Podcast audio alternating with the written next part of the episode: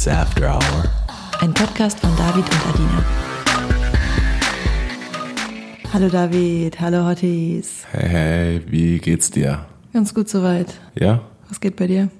Richtig lange geschlafen, aber habe ich gebraucht. Du hast ja auch echt viel gearbeitet die Woche. Deswegen, wir haben auch eigentlich gar nicht groß was zu erzählen, weil wir nicht so viel erlebt haben die letzten Wochen. Haben gerade echt einfach nur einiges zu tun. Aber wir hatten gestern noch eine kleine Date Night.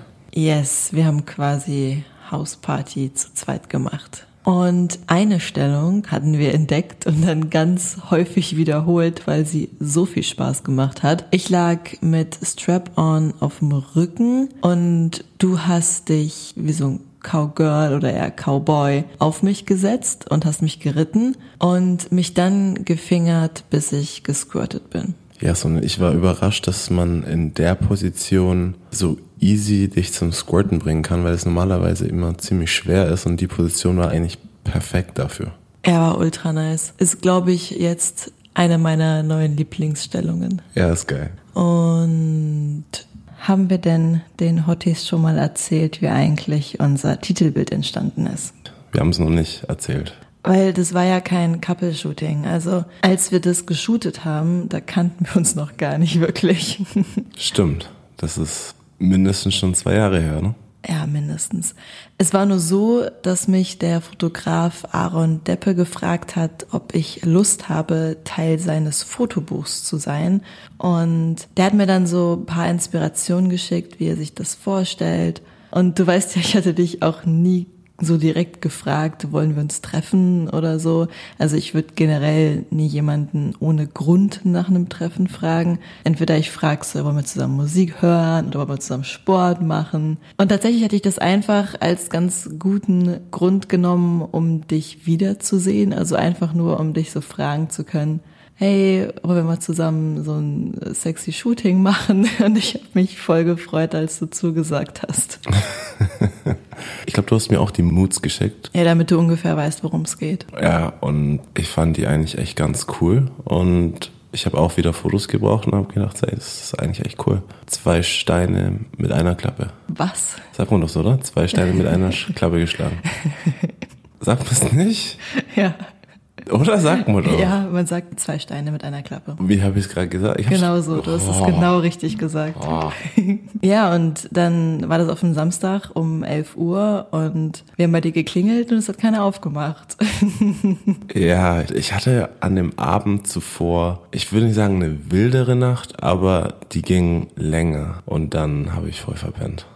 Ja, aber haben wir dann dich und noch irgendeinen Girl aus dem Bett geklingelt und dann haben wir geshootet. Guten alten Zeiten. Fühlt sich wirklich an, als wäre es zehn Jahre her. Ja. So viel passiert seitdem. Ja, voll. Oh, und ich habe hier noch so eine random Notiz mir aufgeschrieben. Erzähl. Es ist, glaube ich, ein, ich glaube, es ist ein dummer Gedanke. Aber. Es gibt keine dummen Gedanken. Es gibt dumme Gedanken. Ja, das stimmt. Aber vielleicht können die Hotties da mal Bezug nehmen, weil es interessiert mich halt wirklich sehr. Okay. Und zwar, haben Menschen, die sich gerne fisten lassen, also nicht anal, sondern vaginal. Da gibt's ja einige, die da einfach voll drauf stehen, sich vaginal fisten zu lassen. Mhm. Haben die weniger Probleme bei einer Geburt? Weil das ist ja dann schon bisschen so vorgedehnt. Also es passiert ja ganz oft bei einer Geburt, dass die Pussy zu klein ist und dann reißt die Vagina oder so oder man muss noch was aufschneiden. Und wenn die schon so vorgedehnt ist, weil man auf Fisten steht, dann ist das doch mega praktisch, oder? Also ich würde jetzt einfach nur rein theoretisch behaupten, ja, wäre praktisch sich zu fisten vor einer Geburt, um seine Vagina aufzuwärmen und vorzubereiten. Weil ich glaube, deine Faust hat schon so die Größe eines Babykopfes, oder? Ja, doch. Das definitiv. kommt schon hin. Ich habe schon eine ziemlich große Faust. Also falls ihr eine Geburtsvorbereitung braucht. ja, und das Thema der heutigen Folge hat David vorbereitet. Und ich habe mir jetzt gedacht, wir reden jetzt ein bisschen über Intimpflege. Da habe ich irgendwie Lust und ich glaube, das hat auch einen guten Mehrwert für alle. Auch für uns. Und deswegen, ich glaube, wir starten einfach mal direkt rein. Wie sieht bei dir deine Intimpflege aus? Okay, also. Ganz kurz, weil wir Männer haben es ja deutlich leichter mit der Intimpflege. Wir haben ja nur unseren Dick und Eier Und ihr habt ja eine ganze Flora da unten, die da wuchert und wächst. Und da ist schon deutlich schwerer, alles in Zaum zu halten. Also ich versuche eigentlich nur mit Wasser zu waschen, damit die Flora eben nicht irritiert wird. Und wenn du in mir gekommen bist, dann mache ich danach eine kleine Vaginaldusche. Und ansonsten immer nach dem Sex pinkeln gehen, damit man keine Blasenentzündung bekommt. Mhm. Und das war's eigentlich. Also ich kann dir schon mal sagen, du machst viel richtig. Wenn es um Vaginalpflege geht, dann ist immer weniger mehr. Man sollte auf jeden Fall sanft mit sich sein. Seifen eher weniger. Wenn man Seifen benutzt, dann eher milde parfümfreie Seifen, die man aber eher oberflächlich aufträgt, also nicht wirklich reingehen. Wenn man was benutzt, dann muss man wirklich aufpassen, was es ist, dass es den pH-Wert nicht verändert oder aus der Balance bringt. Und es kann auch leicht austrocknend wirken oder auch reizend für die Haut. Da die Pussy ja eben sehr, sehr sensibel ist. Und die Flora ist auch dafür zuständig, wie die Pussy riecht. Und deswegen braucht man keine Parfüms. Der natürliche Geruch ist eigentlich, ist eigentlich schon nice. Wenn der pH-Wert im Gleichgewicht ist. Genau. Was bringt denn den pH-Wert aus dem Gleichgewicht? Also was den pH-Wert aus dem Gleichgewicht bringt, sind Seifen, die verschiedene Bakterienkulturen eben ablösen können und auswaschen können. Was wir dann auch später noch drauf eingehen werden. Was ich super, super, super interessant finde, ist die Ernährung. Also alles, was du in deinen Körper aufnimmst, kann deinen pH-Wert, die Flora beeinflussen und natürlich auch Medikamente. Und Sperma, oder? Genau. Also natürlich auch alles, was in Berührung mit deiner Pussy kommt. Und deswegen mache ich ja, wenn es zeitlich und räumlich passt, nach dem Sex eine kleine kurze Vaginaldusche. Man soll es natürlich nicht übertreiben, alles in Maßen. Meistens langt auch, wenn man einfach nur aufs Klo geht danach. Einfach nur pinkeln, langt meistens. Aber wenn man auf Nummer sicher gehen will, dann kann man natürlich eine leichte Spülung machen. Und wenn man dann fertig ist, abtrocknen nicht vergessen. Die Pussy sollte nicht noch nass sein. Auch nach dem Sex, wenn man einfach kurz drüber wischt. Wichtig, dass man die ganze Nässe, bevor man sich wieder anzieht, erstmal abtrocknet. Okay, also das wusste ich auch noch nicht. Aber da reden wir jetzt nur von Nässe, nicht wenn ich jetzt feucht werde, weil ich geil werde. Doch, dann auch. Es Echt? sollte nicht zu lang feucht bleiben. Ach krass. Du musst dir vorstellen, es ist ein feuchtes Milieu. In feuchten Milieus gedeihen Bakterien und Pilze. Und wenn dann die falschen Bakterien reinkommen, die falschen Pilze, dann kommt eine Infektion und es riecht oder dadurch entstehen immer die ganzen Symptome, die man eben nicht haben will. Deswegen abtrocknen, wenn man lange sehr geil ist und sehr nass wird. Also jeder ist ja auch ein bisschen unterschiedlich, aber wenn man dazu neigt, sehr nass zu werden, zwischendurch mal abtrocknen. Und die Unterwäsche, die man trägt, ist auch sehr wichtig. Also dieses ganze synthetische, eigentlich scheiße. Wenn man was süßes, hottes anziehen will, was synthetisch ist, dann eher mal als Ausnahme anziehen. Für den Alltag und so würde ich eher auf so Baumwollunterhosen Tangas, was auch immer, gibt's ja auch schöne, aber eher Sachen, die atmungsaktiv sind. Was hast du für Unterhosen? Tangas? Ich weiß es gar nicht. Hast du viel so synthetischen Scheiß? Ich glaube, bei mir ist alles aus Synthetik. Ja? Müssen wir ausmisten.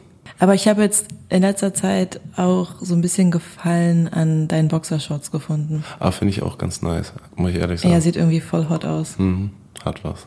Und noch einen ganz wichtigen Punkt, während der Periode oft genug Tampons oder Binden wechseln. Weil je öfter man eben wechselt und austauscht, desto weniger können Bakterien wachsen. Aber ich finde Tampons halt eigentlich auch suboptimal. Die sind toxisch, ne? Nee, die Tampons an sich sind nicht toxisch, aber Tampons mit großer Saugkraft, die ziehen dann zu viel Flüssigkeit raus, was den pH-Wert dann ändert. Und dadurch kann es dann zum TSS kommen, das toxische Schocksyndrom.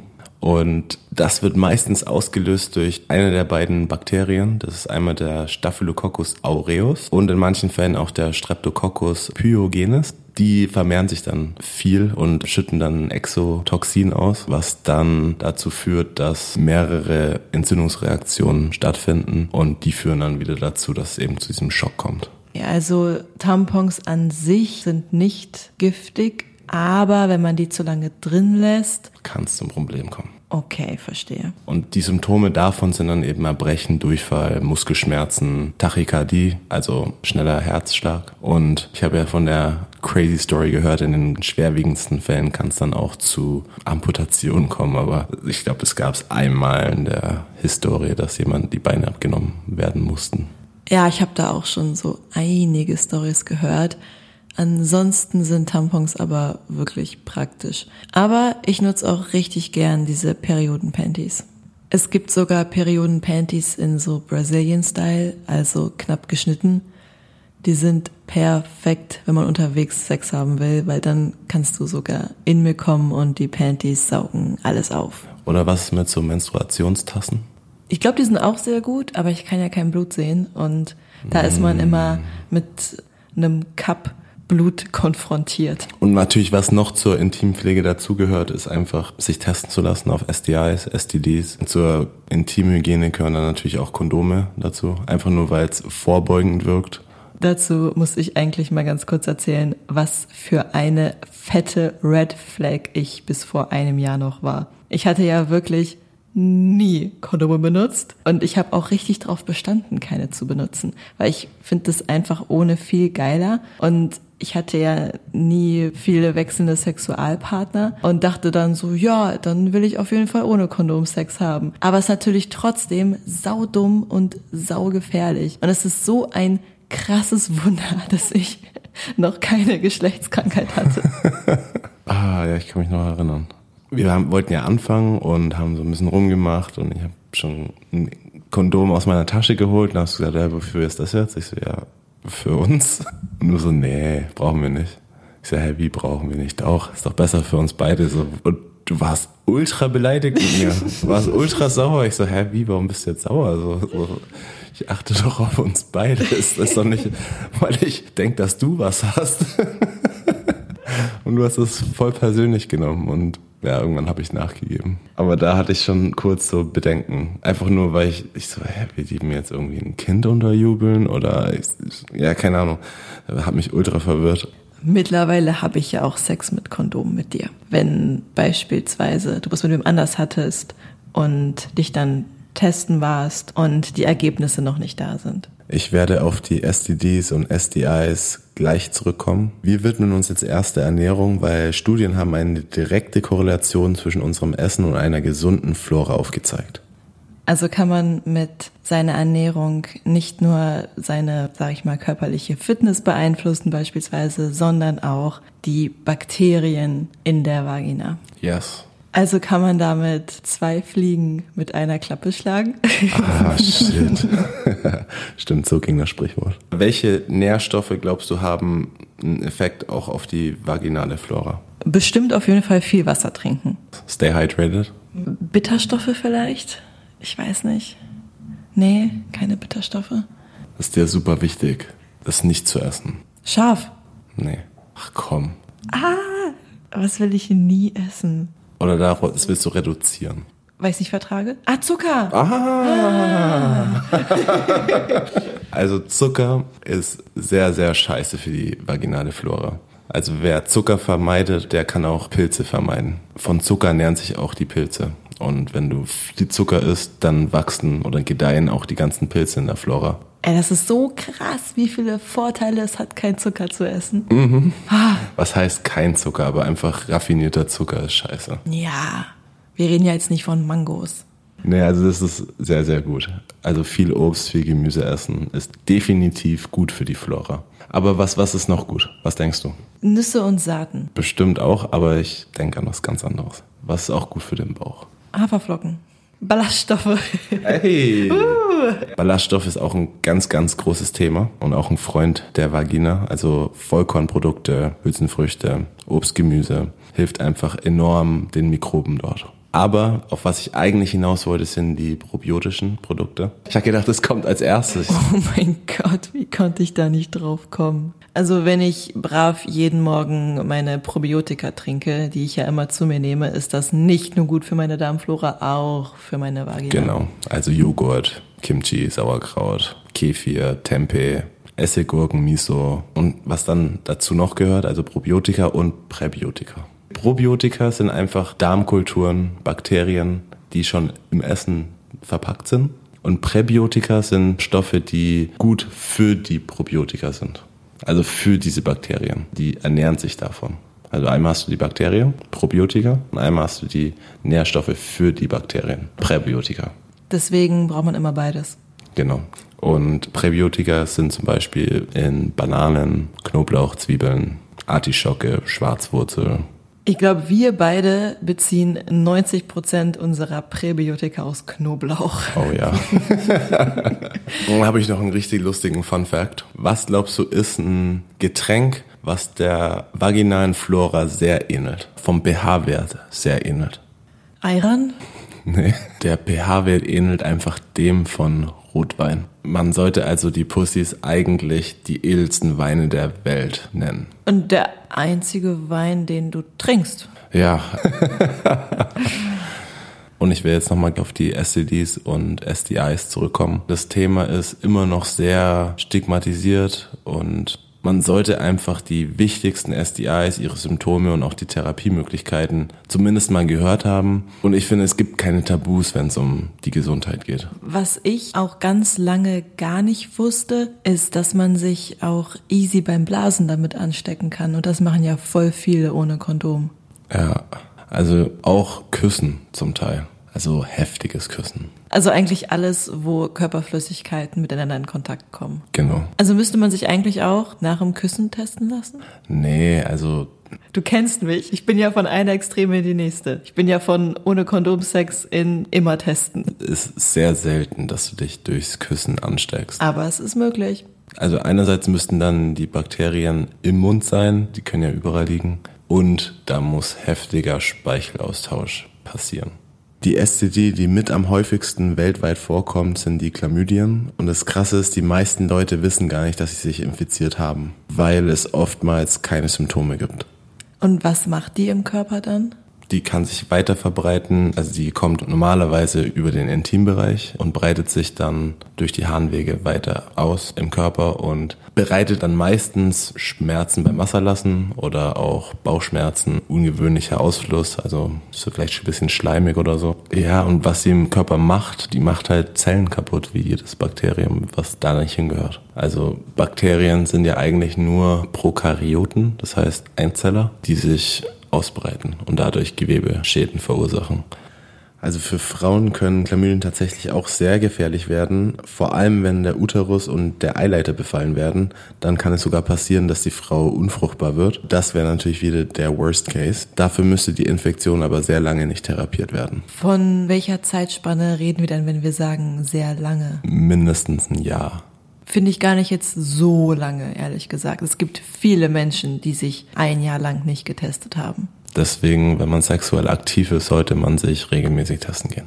Ich finde, es gehört einfach dazu, dass man sich testen lässt. Und dann auch nicht selbst versuchen zu therapieren, weil dann entstehen Antibiotikaresistenzen. Deshalb immer zu einem kompetenten Arzt oder Ärztin gehen, die dann eben die richtige Therapie verschreiben kann. Also wir gehen zum Testen immer zum Infektiologen. Genau. Dann würde ich auch jedem raten, zu einem Infektiologen zu gehen. Natürlich geht auch Hausarzt. Gesundheitsamt geht, glaube ich, auch. Die zweite STD, die auch sehr häufig vorkommt, ist Tripper bzw. Gonorrhoe. Und die Symptome sind sehr, sehr ähnlich wie Chlamydien. Auch ungewöhnlicher Ausfluss, Schmerzen beim Wasserlassen und auch manchmal Bauchschmerzen. Und Gonorrhoe kann Resistenzen gegen einige Antibiotika entwickeln. Da ist es entscheidend, rechtzeitig einen Arzt aufzusuchen. Ah, krass. Also das mutiert quasi so ein bisschen weiter und dann irgendwann ist es schwieriger, ein Antibiotikum zu finden, was dann noch hilft. Genau. Deswegen das ist eher so ein tricky Kandidat, der schneller mutiert. Ja, dann gibt's natürlich auch so ein paar Kandidaten, die ein bisschen Angst machen können. Dazu gehören die genitalen oder die oralen Herpesbläschen. Das Ding ist, dass viele Menschen den Virus in sich tragen und auch keine Symptome haben. Und dazu gibt es dann auch antivirale Medikamente, die dann diesen Ausbruch in Zaum halten. Aber ich muss auch hierzu sagen, es gibt keine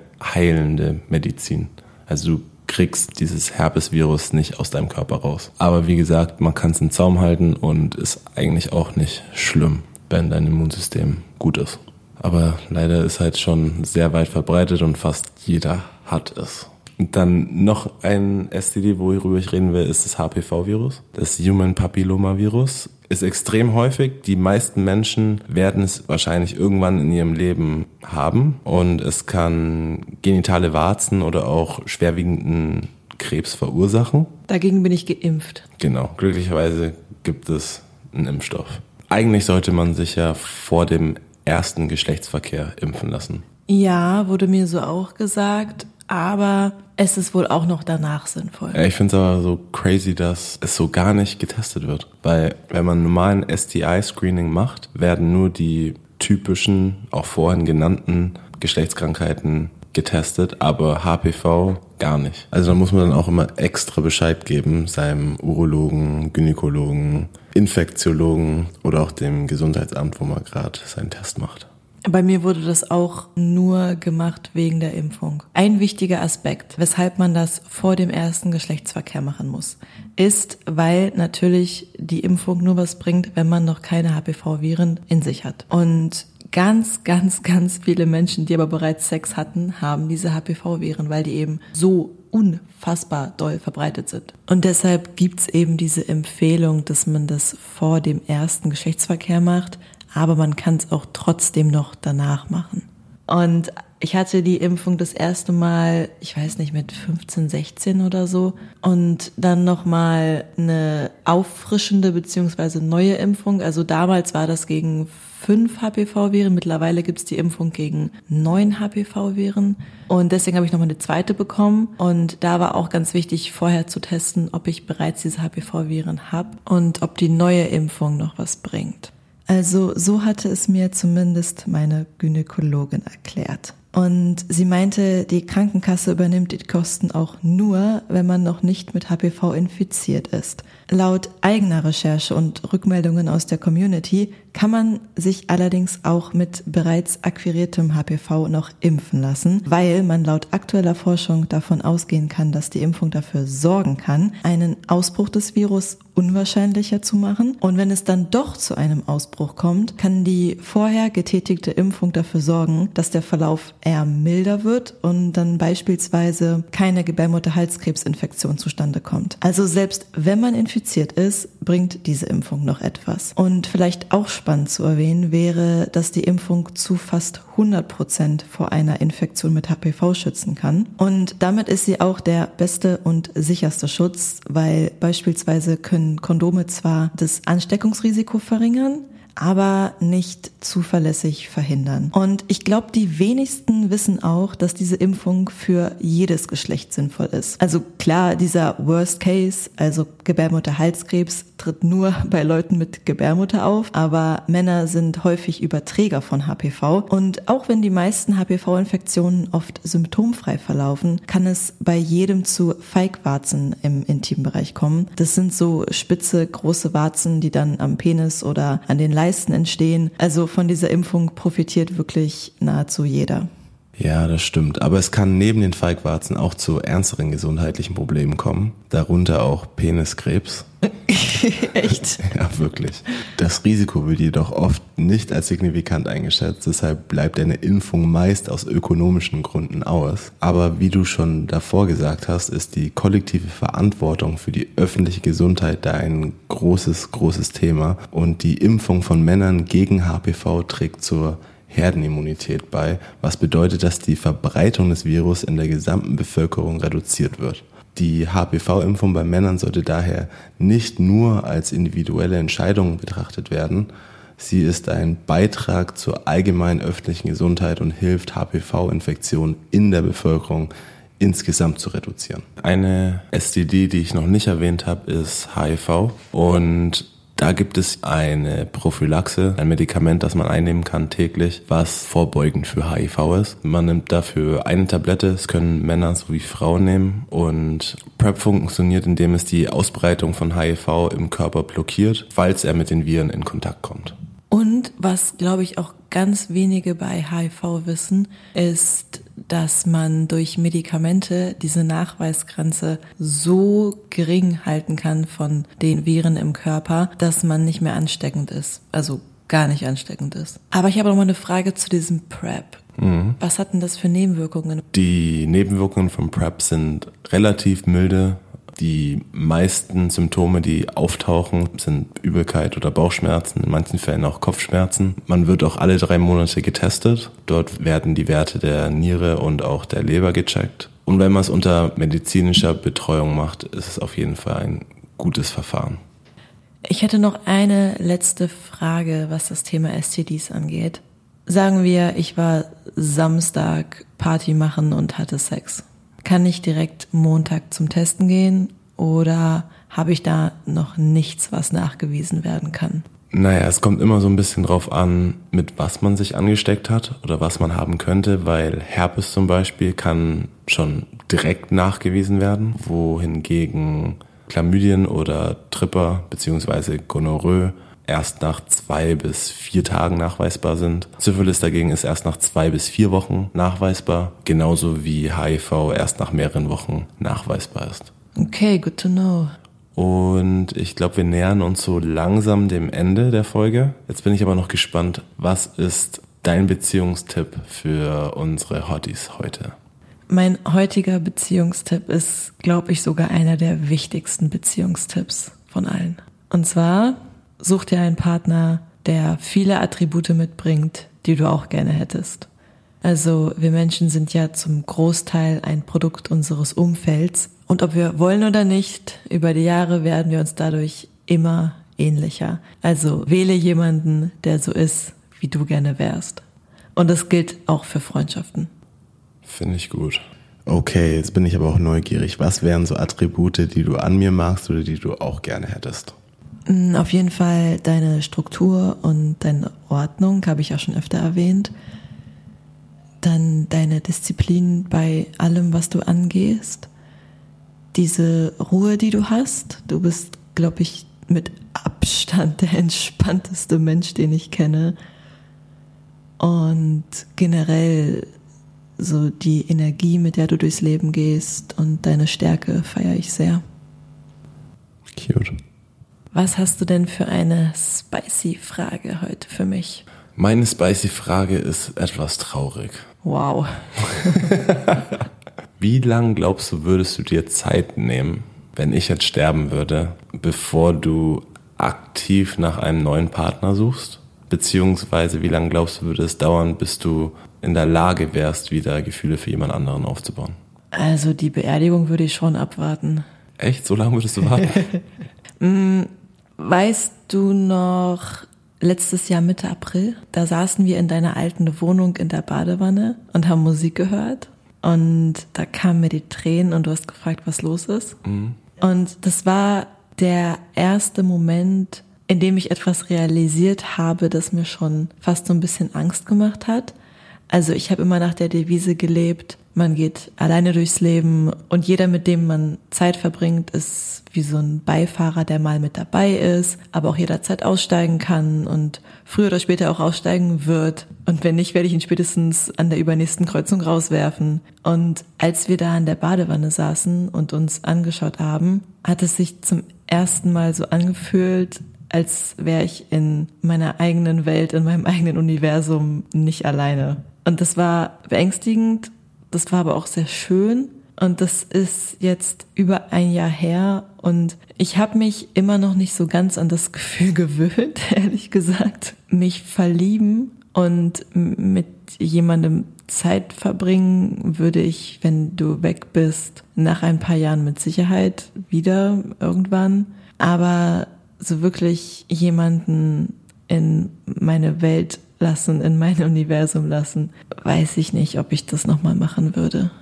Doch, das, das ist doch voll schön. Und deswegen, auch wenn ich jetzt, okay, stellen wir uns mal vor, ich bin in meinem Todesbett. Ich will mir das nicht vorstellen. Ich weiß, aber ich bin, ich bin jetzt sterbenskrank im Krankenhaus, du kommst mich besuchen. Dann würde ich dir natürlich auch sagen wollen, okay, wenn ich jetzt weg bin, leb bitte nicht allein. Genieß trotzdem noch dein Leben und hab mit Leuten Kontakt und pfleg Kontakte und treffe jemanden Neues. Sonst finde ich das Leben einfach nicht so lebenswert. Äh, ich will mich da gerade gar nicht so reindenken. Aber ich glaube, wenn du nicht mehr da wärst, hätte ich immer, wenn ich in sexuellen Kontakt mit wem anders komme, so das Gefühl, du schaust zu und dir macht es voll Spaß, gerade zuzuschauen. Ja. also wie ich dich kenne, liebst du es ja, mich beim Sex zu beobachten. Mhm. Und dann kannst du immer zuschauen. Ja, schau, das ist doch ein cooler Gedanke. Gut, ich glaube, das war ein cooles Abschlusswort. Dann. Bis in zwei Wochen.